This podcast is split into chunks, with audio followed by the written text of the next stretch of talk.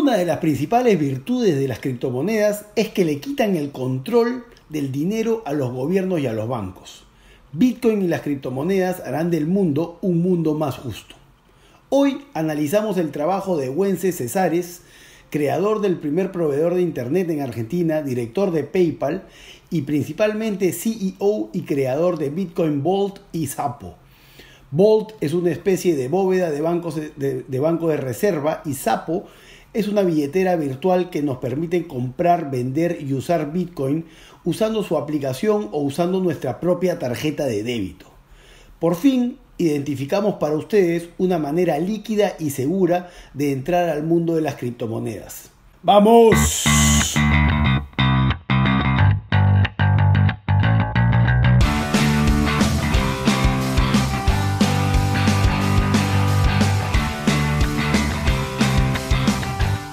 Hola Latinoamérica, ¿cómo están? Bienvenidos a 10 Arriba con Miguel Villacaba, grabando desde el espectacular balneario de Ancón, la mejor playa de Lima, por supuesto, el podcast de negocios más escuchado de la región. Gracias por estar con nosotros, gracias por ayudarnos a seguir a los fondos inteligentes de dinero y ver por qué se mueven. Bueno, si escuchan el mar en el fondo es porque estamos justo frente a la playa. Bueno, hoy hablaremos un poco de Bolt y Sapo las creaciones de Wences Cesares, un argentino radicado en Silicon Valley que nos da acceso rápido y seguro a Bitcoin. Para que tengan una idea, en el mundo hoy hay un billón de personas que tienen una cuenta bancaria o una tarjeta de débito o de crédito como, como conocemos nosotros estos productos. El resto del mundo, por supuesto, no tiene acceso al sistema bancario o quizá tienen algún tipo de cuenta que solo les deja hacer depósitos y retiros, pero no pagos, ¿no? No están interconectados al mundo financiero como lo están estos dos billones de personas. El resto del mundo no tiene ese tipo de acceso. Cesares, como muchos argentinos, vivió eh, en, bueno, vivió en Argentina por gran parte de su vida y vio a su familia perder todo su, su dinero tres veces en su vida por acciones del Banco Central, del gobierno central o de los bancos locales, ya sea por hiperinflación, devaluaciones, quiebras bancarias, corrupción y los famosos corralitos por parte de gobiernos de diferentes partidos políticos, bancos centrales y por supuesto también los bancos privados. ¿no? Todo esto por supuesto moldeó su pensamiento acerca de los sistemas monetarios y el movimiento de dinero a nivel mundial. Cuando Casares se mudó a Palo Alto, California en el 2011, conoció el mundo de Bitcoin, ¿no? En un momento que necesitaba mandarle dinero a su hermana que vivía en Patagonia y habían restricciones para la entrada y salida de dinero en Argentina debido pues a las, a las políticas monetarias del gobierno, ¿no? El gobierno argentino había restringido el uso de plataformas como PayPal o Western Union y toda transferencia de dinero era controlada y retenida por el Banco Central, por, por supuesto haciendo las caras y riesgosas. Unos amigos de Casares en Argentina le hablaron de Bitcoin y él consiguió en Craigslist, en Craigslist que es una página de internet que, en la que puede, puede, buscar muchísimas cosas, ¿no? consiguió una persona que vendía Bitcoin. Se encontraron en un Starbucks de Palo Alto, California, ¿no? y le vendió este señor dos mil dólares en Bitcoin. Se los pasó de, teléfono a teléfono, haciéndose pues la transacción en segundos. ¿no? Inmediatamente en el mismo Starbucks, Casares le envió el Bitcoin a su amigo en Patagonia, quien lo llamó una hora después a decirle que estaba con su hermana y que ya había recibido los dos mil dólares en Bitcoin y le había entregado el dinero en pesos argentinos a su hermana, quien por supuesto le confirmó el recibo. Por supuesto, en ese momento Casares quedó impactado por lo que era Bitcoin y empezó su camino dentro del mundo del blockchain que lo, que lo convertiría no solamente en millonario, sino también en uno de los principales promotores y desarrolladores del blockchain y las criptomonedas en el mundo. Cuando yo estaba en la universidad, yo fui a Florida International University en Miami, la plata no sobraba, por supuesto, y esperábamos normalmente a las 12 de la noche para comer los 99 cent burgers en la tienda de la esquina de la universidad o vivíamos a punta de arroz con ketchup para poder llegar a fin de mes. La verdad solamente comíamos bien cuando mi buen amigo Dani Barrera, que estudiaba ingeniería en University of Miami en esa época, se preparaba una buena paella o un buen ceviche que siempre quedaba espectacular a pesar de los limitados ingredientes que había en Gringolandia. Hoy, para el gozar de muchos, Dani abrió en Lima una empresa de catering en la que te arma tu evento con las mejores paellas, fideos, tortillas españolas y mucho más. Un chef de los buenos, como los de antaño, no como cada payaso que ves ahora que supuestamente estudió en Francia o en la China y la verdad no sabe pelar ni una papa. Para todos tus eventos llama a A Buen Fuego de Dani Barrera. Ahora en verano van desde Cerro Colorado hasta Ancón. Un maestro Dani. Lo recomiendo a ojos cerrados, llámalos al 982-592384 o visita su, visita su página de Facebook A Buen Fuego. A Buen Fuego de Dani Barrera, espectacular.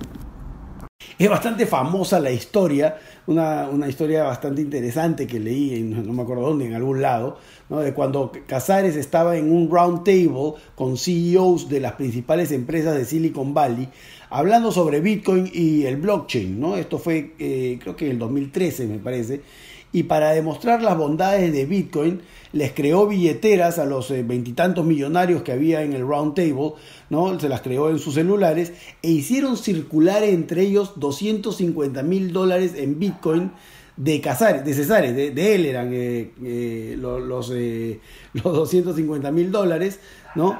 Y las, lo circularon entre todos, los 250 mil dólares rotaron de teléfono en teléfono por todos los teléfonos de los empresarios hasta, hasta que terminaron de regreso otra vez en el teléfono de, de después de unos minutos, ¿no? Pues él fue el pionero de Bitcoin en Silicon Valley, ¿no? Él dice que no se hubiera apasionado tanto con Bitcoin si es que no habría vivido la manera como vivió, ¿no? Eh, eh, su, su, vida, vamos a decir, monetaria en Argentina, ¿no? donde el gobierno argentino y los bancos abusaban de los más débiles dentro de la economía argentina. Siempre pensó él, eso es lo que dice por lo menos, que la tecnología sería lo que cambiaría el mundo. Pero después de ver que la revolución de Internet y el mundo del dot-com no pudo acabar con la corrupción monetaria en el mundo, se dio cuenta que Bitcoin podría ser la respuesta ya que tiene las cualidades para que la gente se proteja de los gobiernos y los bancos. Y todas las de Argentina, Argentina es otro mundo pues comparado con Estados Unidos cuando tú hablas de, dinero, ¿no? Estados Unidos puede ser yo creo el sitio más difícil para explicar lo que puede ser Bitcoin y las bondades de Bitcoin, ya que para los americanos hablarles del dinero es como hablarles de agua para un pez. El pez ni siquiera sabe que el agua existe, simplemente vive en el agua, ¿no? pero para el pez el agua es el invisible, ¿no? Para el americano pasa lo mismo con el dinero. En Estados Unidos han tenido muy pocos problemas palpables en torno al dinero. El dinero siempre ha funcionado, vamos a decir. Siempre han usado el mismo dinero. Nunca ha habido cambios de moneda. En Argentina, cada generación ha cambiado de moneda, ¿no? Tal como pasó en el Perú en los 80 cuando cambiamos del sol al INTI, al nuevo sol y al final otra vez al sol. En Argentina esto pasa una vez por generación.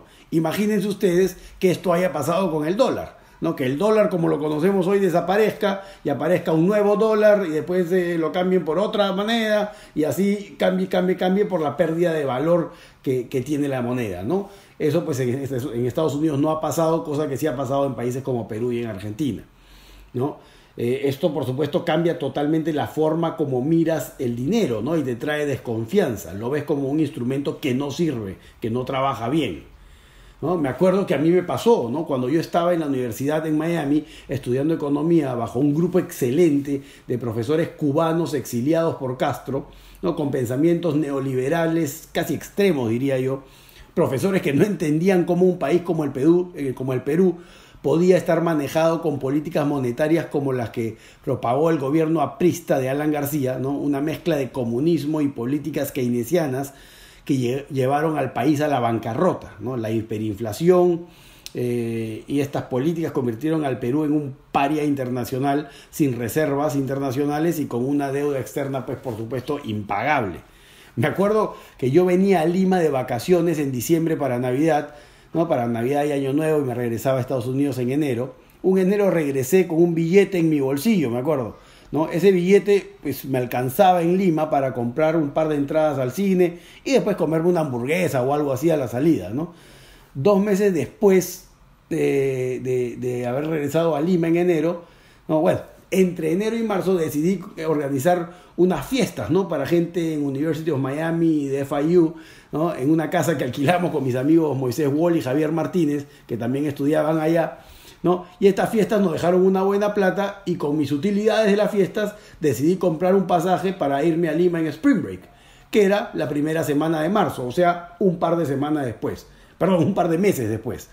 Cuando llego a Lima, llevé el billete eh, al cine, ¿no? Eh, y este billete pues que me había llegado que me había llevado a Miami en enero y cuando lo saqué para pagar me di cuenta que el billete no alcanzaba ni para un chicle Imagínense ustedes la hiperinflación y la pérdida de valor de la, del dinero que se vivió en el Perú.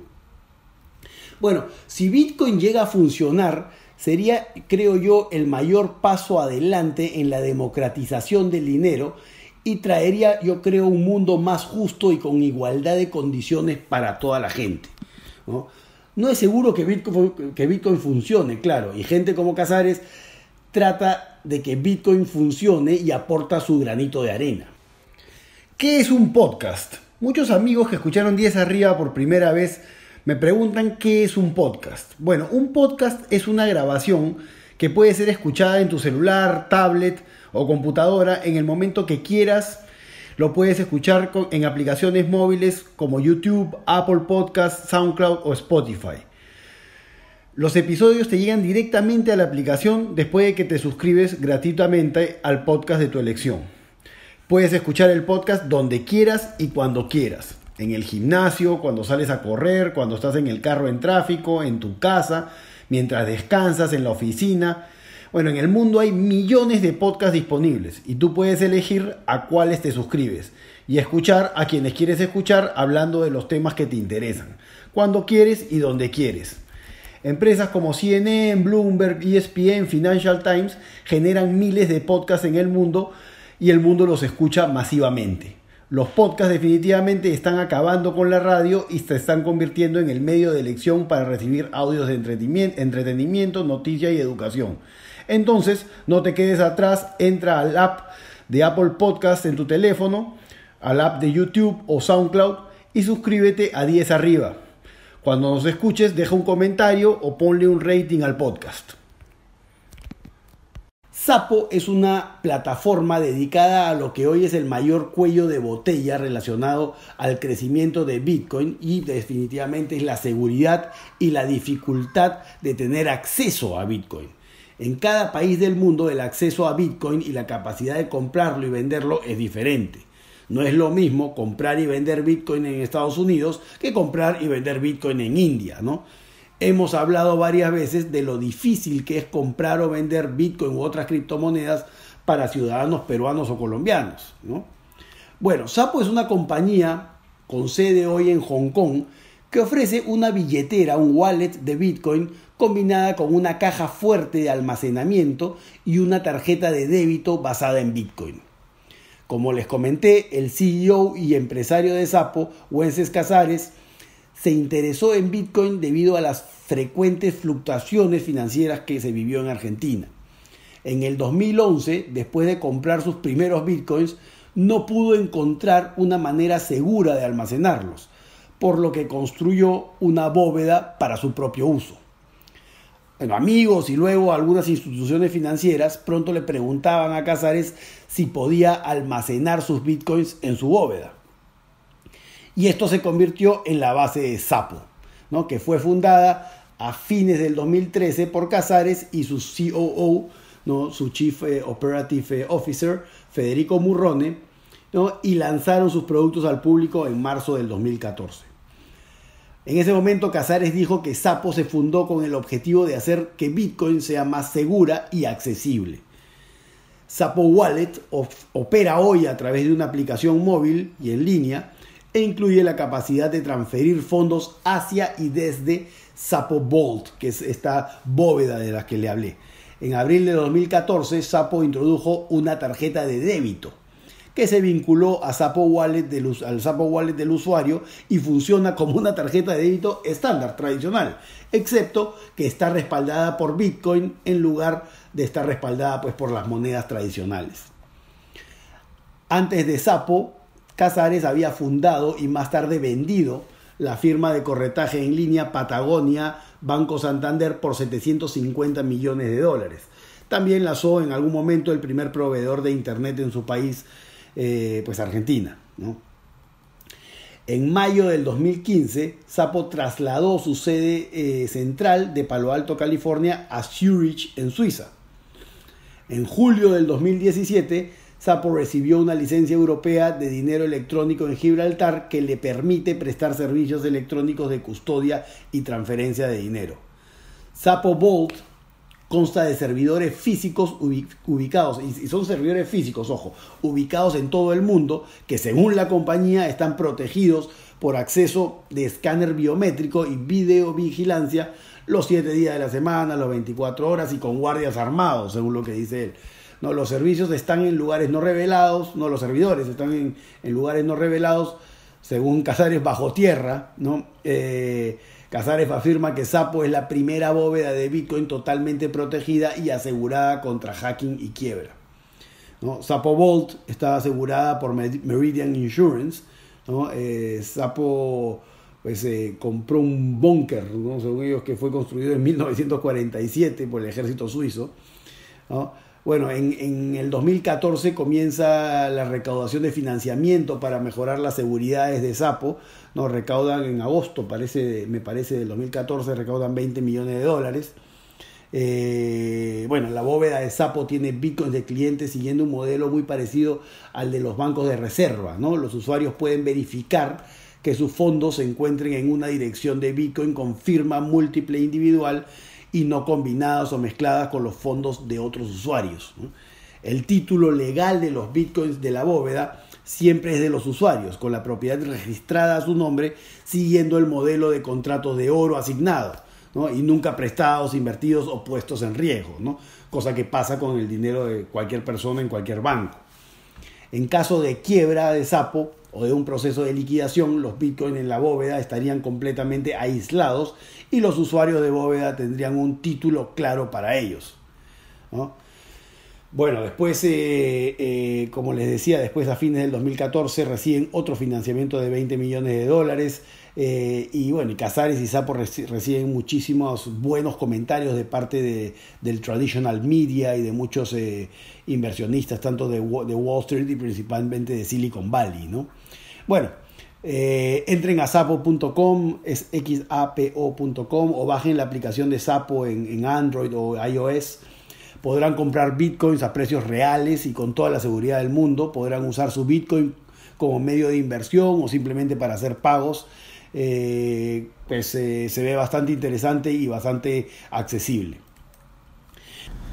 De Tinto y Bife. Increíble cómo se convirtió De Tinto y Bife en el mejor restaurante de carnes de Lima desde que mi gran amigo, el popular Chino Soto, un carnívoro de aquellos, tomó el control de este restaurante en Conquistadores San Isidro y cambió la carta consiguiendo los mejores proveedores de carne de Lima y los mejores parrilleros, se transformó en el restaurante de Lima para cerrar negocios o compartir una buena carne con la familia o amigos. Una entraña angus, un bife de chorizo argentino o un tomahawk como si estuvieras en el mejor steakhouse de Nueva York simplemente espectacular. El otro día fui con un amigo argentino y me confirmó lo que yo ya sospechaba. Ni en Buenos Aires vas a comer una carne como la carne que te comes en De Tinto y Bife. De Tinto y Bife, Avenida Conquistadores 605 San Isidro. Para reservas llamen al 422-2273. Bueno, mientras preparo el podcast salieron los reportes de inflación en Estados Unidos. El índice de el índice de precios al consumidor se elevó más de lo esperado por inversionistas y de inmediato, ¿no? justo cuando aparecen los números, vimos una fuerte caída de las acciones y los bonos del tesoro y al mismo tiempo, yo estaba viendo los dos gráficos a la vez en el momento que sale el reporte, y al mismo tiempo un importante incremento en los precios de las principales criptomonedas. Creo que esto marca un día muy importante, un momento muy importante. Fuera de que la tendencia cambie más tarde o mañana, ¿no? Eh, pero eh, lo importante es la reacción inmediata. Por primera vez vemos una reacción a un importante número de la economía americana, ¿no? Una reacción importantemente opuesta entre la bolsa y bonos americanos y las principales criptomonedas.